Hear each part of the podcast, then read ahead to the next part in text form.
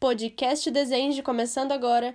Esse é o podcast número 5 e hoje nós iremos falar sobre a contratação de empreiteiros. Então, a gente tem algumas perguntas aqui para fazer. Eu sou Amanda, estou aqui com o Sérgio Sorans e agora ele vai dar uma palavrinha para vocês. Lembrando que os nossos podcasts eles estão disponíveis nas principais plataformas, como Spotify, Google Podcast, Deezer, YouTube e nas nossas redes sociais. Temos também o nosso canal do Telegram, onde o link está na bio do Instagram. E é isso, vamos começar. Tudo bem, Sérgio? Tudo bem. E aí, pessoal? Tudo jóia? Então vamos lá. Contratação de subempreiteiros. É... Bom, vamos então só só dar aqui um generalizar o, o conceito, né? Assim, na verdade, sub, a gente chama né, de, de subempreiteiro qualquer, qualquer serviço né, que a gente vai terceirizar aí na nossa obra. Tá? Então, só para a gente se situar. Tá? Esses serviços, é, pensando aqui um pouco no, no custo e na prática como vão, como eles podem podem funcionar lá na obra, eles podem ser é, serviços diretos, né, serviços que vão, vão ser executados lá na obra, é, serviços que estão, estão nas, nossas, nas nossas composições das nossas CPUs, por exemplo. Então, é um serviço direto. Então, por exemplo, eu vou, vou, vou fazer uma escavação, né? então eu tenho lá, dentro da composição, tem lá a escavadeira, tem, tem um caminhão, se tiver o transporte incluso, né? Às vezes pode ter um ajudante também, pode ter um gradista, né? Então tudo isso é direto. Então quanto mais mais quantidade de serviço tiver, mais esses insumos vão estar lá. Então, está diretamente ligado ao serviço. Ou podem ser serviços indiretos, que eles estão ligados ao tempo da obra, à estrutura para a obra poder funcionar. Um exemplo seria uma equipe de topografia. Né? Então, o topógrafo para fazer as locações lá, nivelamento, medições. Né? Então, ele vai estar lá é, uma equipe ou mais equipes, mas elas vão estar é, ligados ali, atrelados ao tempo de execução da obra, não exatamente na execução de cada serviço. Por isso seria um, um, um terceiro, né, um, um, subcontratado aí com um serviço indireto. E voltando lá um passo atrás, no, nos, nos diretos, né? A gente poderia abrir também em duas situações. Em locação, né, o mais comum, uma locação de equipamento de grande porte, por exemplo, voltando lá na nossa escavação, né, a gente poderia locar uma escavadeira, então poderia alugar uma, uma escavadeira aí no mercado, né, com operador ou sem operador, e ela poderia estar trabalhando lá na, na obra por hora, né, por hora, por orímetro, né, tem algumas, algumas, algumas modalidades aí mas é, a gente está locando o equipamento, então locando para a gente poder executar o serviço, independente se o operador é da empresa de locação ou é nosso, né? Mas ele está recebendo por hora, não por serviço. Se eu não não não estou contratando este esse serviço por locação de equipamento, eu posso estar contratando por produção. Então, independente das horas que ficar trabalhando, ou dos dias que ficar trabalhando, dos meses, eu vou remunerar esse terceiro pelo, pela quantidade de serviço. No caso, se for escavação por volume. Tá? Então, eu poderia colocar um terceiro lá que vem lá com a escavadeira, com o operador, né? É, eventualmente caminhões ou não, e eu vou medir lá topograficamente ou medir por apropriação, né, por quantidade de viagens, por exemplo, mas vou remunerá-lo pela, pelo volume escavado. Tá? Então essas são as diferenças. Por exemplo, né, de, um, de um serviço de escavação eu estar, estar contratando ou por locação ou por produção.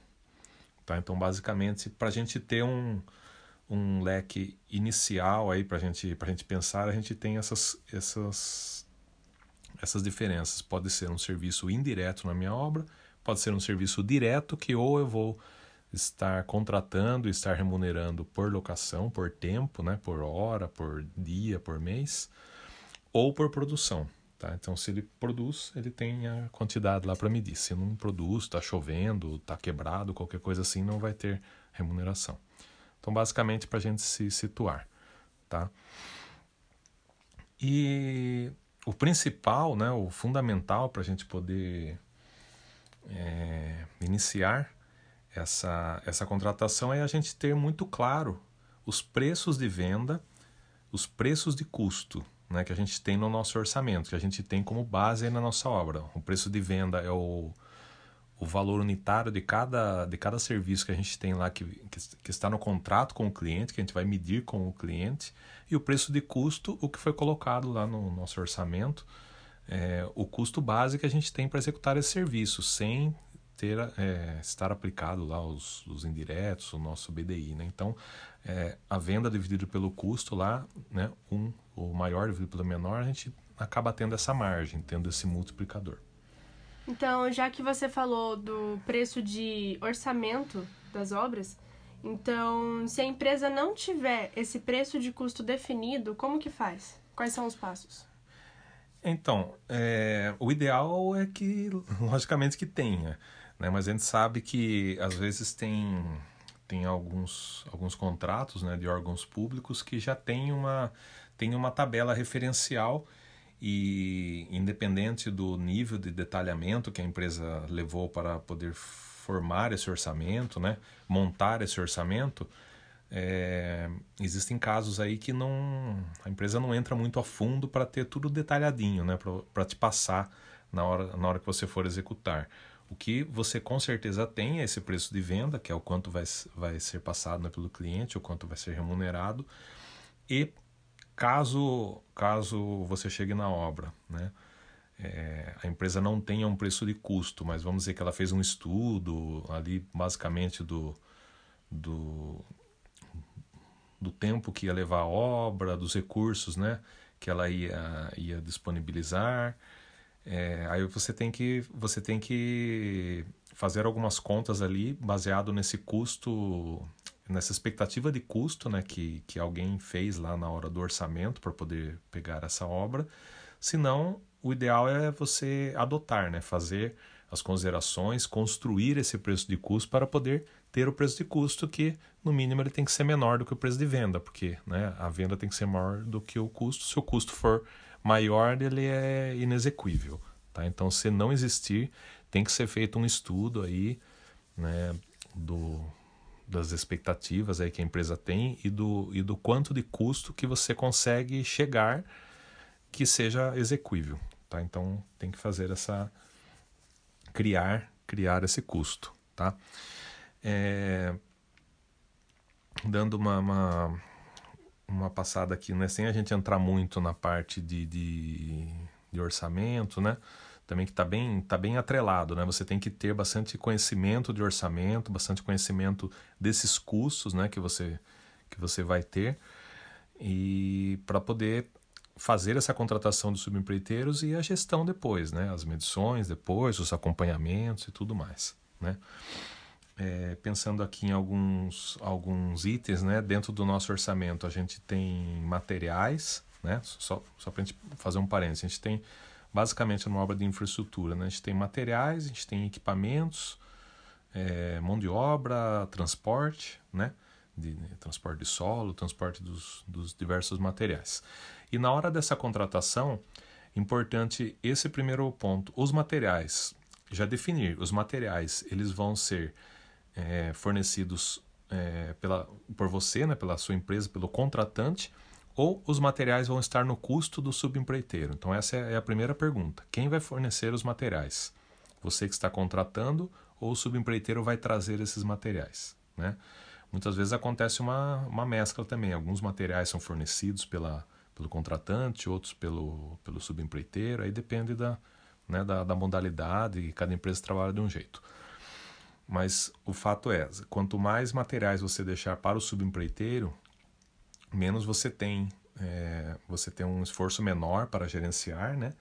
Você tem, você tem menos custo para você gerenciar. Mas isso vai estar na mão do subempreiteiro e ele vai ter um custo para gerenciar, para comprar e tudo mais, e vai acabar repassando isso para você. Então vai encarecendo. Então, é, tem horas que também você tem que pensar, ou, ou você, se você quer o mais enxuto possível, você compra os materiais, gerencia os materiais, você vai ter mais trabalho, mas talvez você consiga um custo menor. Se você passar esse problema para o empreiteiro, né, você vai ter menos gestão, vai, ser, vai economizar por um lado, mas por outro lado, o risco e a gestão disso vai ter um custo, né, que vai ser repassado aí que pode estar encarecendo o seu contrato. Segundo ponto, né, então são equipamentos. Também a mesma pergunta, né, nesse segundo segundo item, a gente também tem que, tem que se fazer a mesma pergunta. Os equipamentos para execução do serviço vão ser do contratante, você vai fornecer os equipamentos, sei lá, uma escavadeira, uma escavadeira, algum equipamento, ou o subempreiteiro que vai, vai trazer esses equipamentos e vai estar sendo remunerado aí por esse serviço. Também a mesma, a mesma coisa dos materiais. Depois a mão de obra, né, que é para ser do subempreiteiro, por isso que você está terceirizando. E um outro item separado é o transporte. Né? né? Porque pode ser que, por exemplo, vou fazer uma drenagem, eu vou, vou, vou pagar lá para ele fazer a vala, para executar toda a drenagem, mas pode ser que a, os caminhões eu coloque né? para tirar o solo, para trazer o solo. Então, isso são obrigações que pode ser que, que esteja sendo da parte. É, do fornecimento do, do contratante. Né? O importante, todas essas questões de fornecimento, é ser feita todas as, todas as considerações necessárias. Né? Então, assim, se, se a gente vai fornecer algum equipamento, fornecer um transporte, algum material, tudo tem que estar tá nessa, nessa análise de custos, né? Tudo tem que ser calculado, quanto vai custar, porque senão, às vezes, o barato sai caro se a gente não coloca tudo na conta tá?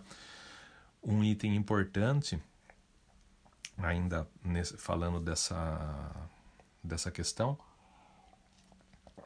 é que é muito comum é, terem materiais com faturamento direto. Né? Por exemplo, a gente pode contratar serviço de drenagem, canaleta, por exemplo, e eu posso falar para o empreiteiro lá que ele pode faturar o concreto é, para a gente descontar na medição. Tá? Então a gestão disso fica com ele, né? A, o consumo né, dos materiais, se for desperdiçar material e tudo mais, é tudo gestão dele, vai ser descontado dele, você tem uma, você tem uma segurança né, de que não, não vai custar mais caro do que o previsto isso. E, mas você tem essa gestão, né? por mais que, que seja só faturado para você, você vai ter que implantar notas, passar lá para o financeiro, fazer os pagamentos e tudo mais, mas é uma gestão é, mais simples do que, do que você estar executando a obra. Tá? Mas isso é um, é um caso muito comum porque acaba reduzindo custos, né? porque se isso tivesse na nota dele, já no faturamento já iria incidir né? De cara, os impostos da nota dele iam encarecer sobre todo esse material. Então, se você, sei lá, se tem lá 50 mil, por exemplo, de medição e 20 mil, por exemplo, de materiais, de concreto, de, sei lá, pedra, aço, qualquer coisa assim. Então, sobre esses 20 mil já não vai ter o imposto da nota. Então, acaba, acaba barateando. Né? Mas é uma, é uma gestão aí que você pode estar tendo um, algum tipo de trabalho em cima. Tá? Mas tudo isso tem que ser bem analisado e tem, tem que ser feita todas as contas aí para não ficar nada de fora, não ter nenhum nenhum nenhum custo aí a mais, né? E eventualmente também se pode fornecer algum outro material sem desconto, né? Por exemplo, se você for fazer lá é, imaginando esse mesmo empreiteiro de drenagem, aí você fala, ah, os tubos eu vou comprar e vou te fornecer os tubos, né? Não vai ter nenhum tipo de desconto, é minha obrigação de fornecer porque é um material, né, um custo elevado tal, e é fácil de gerenciar. Então tem muita empresa que faz assim. Então pode ser feito dessa forma, mas na análise da contratação, né, considerando lá o preço de venda, preço de custo, você tem que considerar que você vai fornecer esses tubos e não vai descontar dele, né, porque senão, senão você acaba é, errando ali nas considerações iniciais e não enxergando ali na hora de contratar. E quanto aos materiais com o faturamento direto, o preço a ser pago ele não influencia na contratação de terceiro? Então, é, neste ponto, né, quando tem o faturamento direto, ele a resposta é sim e não, né? É, na verdade, quando quando na prática quando estiver executando a obra, né? Se o, se o nesse exemplo do, da drenagem mesmo, se o concreto vai custar um pouquinho mais caro ou um pouquinho mais barato, você vai descontar do subempreiteiro se você estiver fazendo nessa modalidade de, de faturamento direto, né, do, do insumo dele para você. Você vai descontar dele se ele gastar um pouquinho a mais com o preço unitário ou até com quantitativo, né, com uma perda maior ou, ou com algum eventual desperdício, você vai descontar dele. Então não vai encarecer para você. Porém, é, analisando né, pelo outro lado da, da, da moeda, é importante que quando ele for dar o orçamento, quando ele vier para a obra, né, ele tenha o preço mais competitivo possível com esse, com esse insumo, né, com esse material porque isso está dentro do preço dele. Tá? Então, ele não pode, por exemplo, dar orçamento e vir para a obra sem saber quanto ele vai pagar no concreto. De repente ele acha que vai pagar X, ele paga 20% a mais. Né?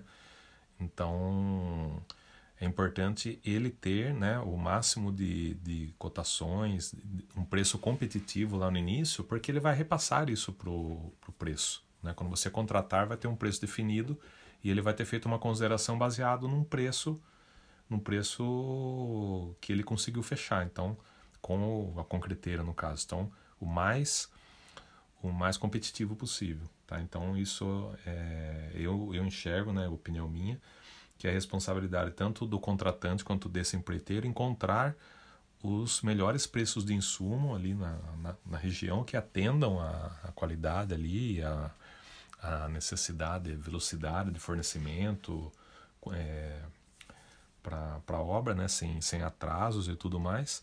Então, é, trocando em miúdos, né, quanto mais competitivo for esses preços desses insumos, menor vai ser o preço desse subempreiteiro e que o custo que ele vai ter e automaticamente menor o, o preço que ele vai te cobrar do serviço. Tá? Então acaba impactando sim. Né? Mesmo você descontando tudo dele, sendo meio que gestão dele, isso impacta no preço final dele, que vai ser o seu custo. Né? Então, basicamente isso daí. Tá? É, seguindo aqui né, com o raciocínio, dentro dessa, dessa contratação, né, é importante ter várias empresas, né, ter várias, várias cotações, né, onde vai ter lá a empresa A, B, C, e você vai, vai ter vários orçamentos e, e fazer o comparativo. Esse comparativo é, é, importante que seja analisada a documentação da empresa, né, se ela tem a documentação necessária, né, se ela tem é, atividade né, lá dentro do CNPJ dela, tal, se ela tem a estrutura necessária, né, se, ela, se ela é uma empresa que tem, tem capacidade é, de tocar essa obra. Né? Tem fluxo de caixa, tem equipamentos, tem o pessoal ali tudo mais registrado. E também, a, a, é, já que a gente falou em capacidade, a, a, capacidade técnica, né? Se ela é uma empresa da área, né? Porque às vezes é, pega um empreiteiro que né, é acostumado a construir casa, construir prédio, vai, vai colocar ele para fazer canaleta na, na margem da rodovia, né? Então ele não, ele não tem ali o conhecimento técnico, né? Não tem o, o métier ali de, de serviço, ele vai patinar pra caramba para poder fazer as coisas, né? Então, a gente vê esse exemplo, né, até nessa parte de canaleta mesmo. Para mim isso é bem é bem é bem visível, assim, não sei se às vezes é um pouco de preconceito meu, ou às vezes eu que sou meio acostumado com com esse tipo de execução, mas a gente né, faz aquelas canaletas, né, aqueles trechos grandes de canaleta só na linha, né? Faz um gabaritinho a cada a cada tantos metros lá e corre linha e solta o concreto ali e vai, né? Arrumando, né? É, nivelando ele da linha. Mas tem empresa que vai fazendo dama ainda, né? Faz aquele, faz uma junta ali a cada, sei lá, a cada um metro e meio, faz um sim, um não, um sim, um não. Então a produção é completamente diferente, né? Que eu tô falando, é opinião minha, mas não sei. Eu acho que além de ficar feio, produz muito menos, né? E tem um gasto maior de forma para gabarito e tudo mais. Então, é, eu, quando, quando vejo assim, né, gente fazendo em dama, eu falo, poxa, parece que o cara não é muito do, do, do ramo, né? Porque é, parece que você consegue produzir muito mais fazendo só na linha e além de ficar um acabamento melhor, e você faz as juntas é, secas ali, você faz na, na é, com, com, a própria colher ali, você já, já, já forma ali as juntas, né? Então, você vai criando elas.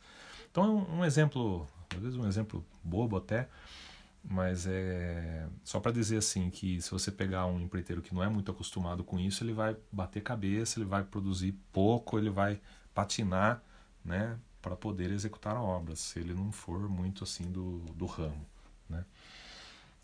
Então é importante isso, a capacidade técnica, a estrutura e a documentação da empresa. É muito comum ter o desconhecimento da parte da documentação entre as pessoas? Sim, sim, é muito, é muito comum, é, assim, falar da parte de documentação, é, por exemplo, você falar em KINAI, né? Tem muita gente que, que é da área, né, que trabalha em, em obras, que às vezes faz gestão de empreiteiros e não tem muito conhecimento da parte documental. Tá? Então, o, um exemplo, o KINAI, por exemplo, né? É, o KINAI nada mais é do que as atividades né, que a empresa, a empresa pode prestar serviço. Então, a empresa tem um, sempre tem um KINAI principal e ela tem outros KINAI secundários, né? ela pode ter vários KINAI secundários. Assim, isso assim, não é um detalhe assim, tão, tão frequente, uma coisa que se usa sempre, né? e é uma coisa também que né, essas legislações, essas coisas estão sempre mudando.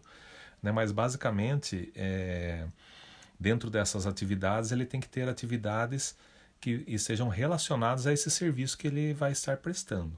Tá? Então, é tão, é tão comum, às vezes, as pessoas não terem é, conhecimento disso, que às vezes chega empreiteiro lá na obra, né, que quer fazer, por exemplo, lá, quer fazer canaleta, assentar tubo, alguma coisa assim, e a hora que você pega o CNPJ dele, né, você vai analisar lá o CNPJ, ver o, ver os quinais, por exemplo, é, a empresa está aberta como venda de material de construção. Então, te, é, teoricamente, não pode nem prestar serviço, né? não pode nem ter mão de obra. Mas o, o empresário foi lá, né? falou com o contador lá e abriu lá como venda de material de construção. Então, ele pode vender material de construção, é relacionado, mas ele não pode executar serviço. Tá? Então, e assim são os vários tipos de de atividades que você tem para execução. Né? Então, é, se ele tem algum KINAI lá relacionado, a, por exemplo, a plantio de grama, então ele pode estar tá fazendo plantio de grama, mas ele não pode estar fazendo, executando drenagem, ou construindo um edifício, fazendo obras de terraplenagem, então tem várias atividades lá, e isso é, é parte da, isso que eu chamo da parte de, de documentação da empresa, né? Além do restante, tem documentação de funcionários, né? É, todos os funcionários né, tem que ter lá registro, tudo mais, né? Toda, toda a parte documental, né? É, parte de segurança do trabalho, tudo mais. E também identidade visual, né? Ainda mais hoje em dia, né? Com mídias sociais, né? Com, com novas formas aí de, de divulgar serviços, né? Às vezes a gente vê, né, tem empresa que às vezes aparece, né, com fotos de serviço, às vezes serviço mal executado, serviço ali, puxa, aquela foto tava o pessoal às vezes uniforme e tudo mais, mas na, na ignorância, né, na inocência, né, às vezes eles usam, né, alguma foto para divulgar, olha, fiz lá uma canaleta lá no outro trecho lá para alguém, mas você olha lá o pessoal às vezes faltando um EPI, alguma coisa assim. E na ignorância, às vezes, é, a pessoa nem sabe, né? nem tem muita, muita facilidade. Então isso, isso é um pouquinho da identidade visual. Quando uma empresa já se apresenta né, com fotos melhores, com um site bem feito, uma rede social não, um pouquinho melhor, já, já causa um, um impacto um pouquinho melhor. Né? Na, na hora que você vai, vai analisar, né? É, senão se você já tem uma imagem ruim, aí você fala, pô, isso aí é o, é o gato do chinelo de dedo que a turma fala, né? Empresinha, empresinha que já a apresentação dela já foi, foi, já foi mal, né? E, e também falando ainda dessa parte de estrutura, é, você tem que analisar também as áreas de vivência, né? Aonde o pessoal vai fazer refeições, alojamentos e tudo mais, né? Como é que, como é que trata, né? Como é que a empresa trata esses, esses funcionários, os equipamentos, né? é, condi as condições dos equipamentos, equipamento limpo, pintadinho, né, pelo menos, né? Não aqueles equipamentos tudo ralado, tudo feio, faltando peça, né? As condições de saúde e segurança do trabalho, né, que já foi citado, as ferramentas, né? As, pelas próprias ferramentas ali você já vê, às vezes falta ferramenta, as ferramentas tudo, tudo feio, tudo, tudo velho. Você fala, puxa, esse cara vai dar trabalho para mim, porque daí eu vou precisar às vezes abrir uma nova frente, vou precisar que faça alguma coisa, o cara tá com as enxadas tudo meio enferrujada, né? Então tudo tudo faz parte, né? Tudo faz parte de uma, de uma boa imagem, né? Voltando àquela parte de identidade visual e tudo mais, tudo tudo faz parte da, da imagem que, que esse empreiteiro vai, vai estar passando, né? Logicamente que não é só, só isso, né? Então é, é tudo isso que a gente está falando também eu comentei né, de fotos de outras obras, é importantíssimo até para comprovar essa capacidade técnica, as obras executadas, né? Às vezes pode ter acervo ou não, mas, mas ela pode ter fotos, é, é, relação né, de obras executadas, às vezes até referências, né? Procure lá um engenheiro tal na empresa XPTO lá, por exemplo, né? Que, que eu fiz para ele um, um trecho lá, um trabalho, né? A equipe né, que eles têm, o engenheiro encarregado, os operadores, né? É, é, importantíssimo, né? Muitas vezes a gente já conhece a empresa, já conhece muitas pessoas, operadores, é, pessoal da equipe mesmo, o encarregado, o engenheiro, como eu comentei, né? Que a gente conhece, sabe o método de trabalho, sabe que eles, que eles entendem do, do, do serviço, né? Entendem do trabalho, tem condições de, de executar de uma maneira muito bem feita, então tudo isso pesa, né? Lógico que o, o principal é custo, né? Mas é, se você for contratar uma obra com uma empresa que não tiver a capacidade de fazer a obra, não tiver, é, não tiver a capacidade de produção, você vai ter mais dor de cabeça do que, né? Então nem sempre o, o, o, o mais barato é, o, é a melhor opção, né? É, ele tem que ele tem que executar a obra dentro ali, né, dos prazos estabelecidos, com a qualidade necessária e tudo mais. E saber que é uma parceria, né? Uma parceria e é ganha-ganha. Né? Então, quanto mais mais essa empresa essa empresa produzir, né? Quanto mais ela conseguir trabalhar com qualidade, é, é melhor para todo mundo, né? É, alguma sugestão para essas medições? Então, é, basicamente, é, o período de fechamento é fundamental, né, até por uma questão de fluxo de caixa, que ela seja o mesmo período de fechamento que você tem. Então, por exemplo, se você vai fazer a medição lá com, com o órgão né, no dia 25 e o seu empreiteiro é de produção, principalmente, né, nesse exemplo né, que a gente está dando mais aqui do empreiteiro de drenagem, então ele tem que medir no mesmo dia 25. Por quê? Se ele fizer lá 10 mil metros de canaleta, você vai ter os mesmos 10 mil metros de canaleta para você medir com o cliente. Então, você tem um fluxo de caixa, né? Você vai receber 10 mil metros de canaleta, vai pagar por ele 10 mil metros de canaleta. Né? Então, o período de fechamento é importantíssimo que se for empreiteiro de produção, né, que a gente chama de produção, que está, está fazendo o serviço direto na obra, ele seja exatamente igual, né? Se, se, ele for descasado, né, se você for pagar ele até o dia 30, por exemplo, e você mediu com o cliente dia 25, você fica cinco dias descasado. E aí pode ter serviços caros, né, importantes, que você pode estar tá recebendo só no outro mês. Aí você pode ter um, um problema de fluxo de caixa. Né? Mas se for é, empreiteiros indiretos, equipe de topografia, por exemplo, né, já não é, é, não é o que ele está fazendo que você vai vai medir com o cliente. Né? Você vai pagar um valor muitas vezes mensal, por exemplo. Né? E, não é um valor assim tão, tão alto, tão atrelado ao serviço, mas está mais atrelado ao seu custo. Se, se, você tivesse uma equipe de topografia da sua empresa, você teria esse custo dentro dos, dos 30 dias no mês mesmo. Né? Então é mais comum o que é indireto ser de 1 a 31. Mas o que é, que é serviço direto ser com o mesmo período de fechamento.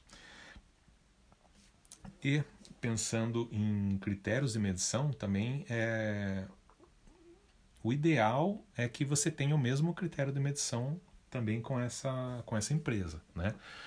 Mas é, nessa parte de, de, critério de medição, pensando em critério, é, eu diria que tem duas respostas, tem o sim e não. Né? O sim é, é o que eu comentei aqui, que é, onde você tem o mesmo critério. Então, se eu tenho lá 10 mm de canaleta, vou medir 10 mm de canaleta. Mas acontece em alguns casos, é, que por exemplo é o caso do, do DR aqui de São Paulo, né, que a gente tem, que para a gente, é, gente medir a canaleta, a gente mede a escavação da canaleta, mede a forma, mede o concreto, né, mede tudo separado. Então mede vários itens para poder é, remunerar um serviço que está no projeto lá. Então, eu, opinião minha, né, particular, eu sempre achei melhor fazer essas considerações, né, é, calcular esses coeficientes todos na hora da contratação, justamente para facilitar na hora da medição. Na hora da medição você mede lá 10 mil metros de canaleta para pagar o empreiteiro e aí você calcula, né, tudo aberto para você medir com o cliente. Você não consegue mudar isso com o cliente. Então você tem um trabalho, né, de, de fazer todos esses cálculos para colocar na medição do cliente. Mas na medição do empreiteiro ela, ela sai mais fácil. Você faz essas contas na hora da contratação. Né? Tem gente que não faz assim, tem gente que deixa tudo igual, mas é, o, a dificuldade é que daí todas as contas que você tem que fazer lá na medição do cliente você tem que fazer na medição do empreiteiro também. Tá? Então os dois jeitos funcionam, né? e é questão mais de como, como cada um como cada um prefere trabalhar. Tá? Então pode ser feito de um jeito ou de outro. Agora, indo para a parte mais divertida, né, digamos assim, é, o que você falaria da parte legal? A parte legal, né? Aqui é legal no sentido de, de, de legalidade, né? Uhum. tá, então é imprescindível, né? Esse é um ponto, esse é um ponto muito importante imprescindível um bom contrato, né? uma boa negociação e um bom contrato. Né? É, mais do que isso, é, é importantíssimo estabelecer uma relação de confiança, de parceria. Tá? Então, não, é na, não seria nada legal né? se tivesse algum. se tivesse algum tipo de problema, por exemplo, algum problema de reclamação trabalhista mesmo, ou acidente na obra, ou alguma reclamação de lindeiro, né, ou, sei lá, um dano a um, a um terceiro, lá lindeiro a rodovia. Então tem todos os, os, cuidados legais aí a serem, a serem tomados. Então não é porque você está terceirizando o serviço, né, ou quarteirizando às vezes, né, dependendo da, da, da do ângulo né, que, que se vê. É, então, não adianta você terceirizar o serviço para, uma, para um subempreiteiro e achar que o risco vai ser todo dele, né? Então, se der problema, sei lá, está fazendo uma escavação, um muro, alguma coisa ali, dá um problema na fundação de uma casa, né? Que está tá próximo ali. É, não dá para você achar que, o, que esse risco vai ser 100% dele. Né? Os riscos são compartilhados, que você está contratando ele. E o seu o órgão, né, o, o seu cliente também, né, ele tem essa, essa coparticipação também. Então é um risco compartilhado aí de todo mundo. Logicamente que acaba pesando mais sobre ele, né? É isso aí, né? Você conversar com os advogados aí da sua empresa, aí você pode entrar bem nesses detalhes legais, né? Nessa parte de riscos.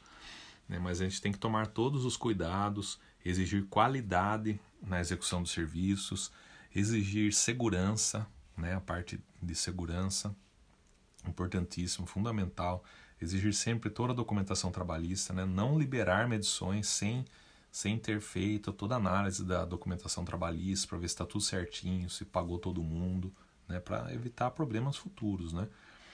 É, é bom até para ele, né, se, se você barra alguma coisa por algum alguma falta de documentação, ele vai andando na linha, né? Porque senão isso aí vira uma bola de neve e gera um problemão, tá?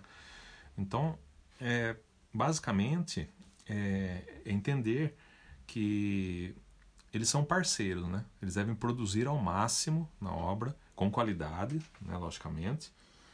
E o que ele faz, os dois medem. Ele vai medir, né, com você na medição e você vai medir isso com o cliente. Então, quanto mais o, o seu subempreiteiro estiver produzindo, né? Quanto mais ele é, a obra desenrolar ali para o lado dele, ele vai estar tá, vai tá, vai tá produzindo mais, né? E ele vai estar tá medindo mais, você vai estar tá medindo mais também. Né? Então, se você contratou ele, você tem uma margem de lucro em cima, você está ganhando em cima, então é, é, fundamental, importantíssimo que, que ele produza o máximo possível, que as duas medições aí vão, vão ter um reflexo positivo, né? E para gente, a gente, né, fechando aí já a ideia, é fundamental nesse processo todo, né?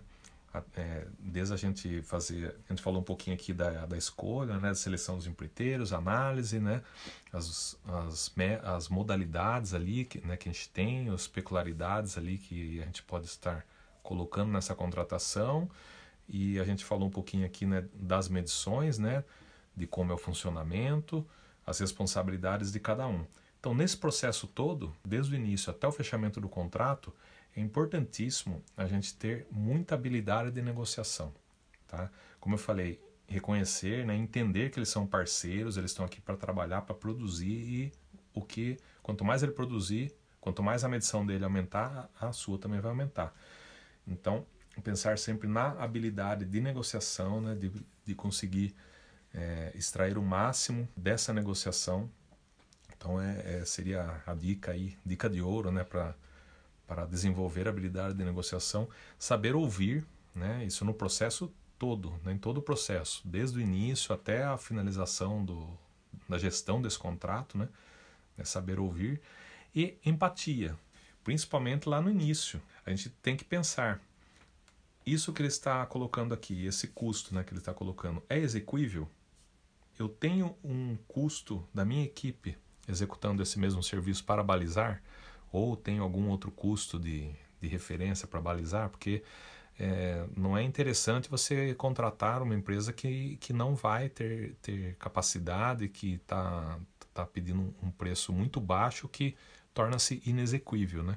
Porque se ele, se ele não conseguir pagar o salário dos funcionários, né, os encargos, os materiais, né, que, equipamento que ele pode estar tá, tá vindo trabalhar ali, fechar a medição, ele, ele não, não conseguir pagar as contas dele, o fato vai, vai gerar problema para a obra. Né? O problema pode ser atraso, pode ser paralisação, pode ser, sei lá, greve de funcionário, pode ser funcionário sem receber e depois aquele problema todo aí que Muitas vezes o contratante tem que ir lá pagar os funcionários, depois não tem como descontar do cara. Então, assim, ninguém ninguém contrata o subempreiteiro para o cara quebrar na obra. Então, além de, de todo problema legal, né, todo problema, é, toda dor de cabeça né, que, que pode dar, o custo maior é da improdutividade, né, de atraso na obra. Então, se a obra, a obra não desenrolar, né, a obra ficar parada e, e e houver atrasos na obra, é, é muito pior. É muito pior do que se esse empreiteiro não tivesse entrado, ou tivesse entrado um outro com um custo um pouquinho mais alto, né? Mas assim, é, sempre tem que fazer essas análises, né? Nem sempre é, as pessoas, as empresas, né, olham né, para esse lado, né? Muita gente hoje, ainda hoje, né, pensa que o custo mais baixo é o melhor custo, mas é, eu acho que tem que ter um limite, né? Tem que ter um limite entre o inexequível ali e o menor custo. Porque nunca é bom você contratar um subempreiteiro que não vai ter condições de tocar o contrato e, e que vai quebrar lá na obra. Né? Então isso não é, não é essa que é a saída. Certo? Certo. Então a gente vai ficando por aqui. A gente espera muito que vocês tenham aproveitado esse tempo, né? Foram 40 minutos aí, quase. E é isso, pessoal. A gente vai ficando. É, a gente, lembrando que a gente tem os canais no Telegram, a gente tem um canal no YouTube, as nossas redes sociais. Então a gente sempre está postando vídeos, né? É, relacionados ao assunto. E a gente fica por aqui. Até mais. Falou, pessoal. Um abraço.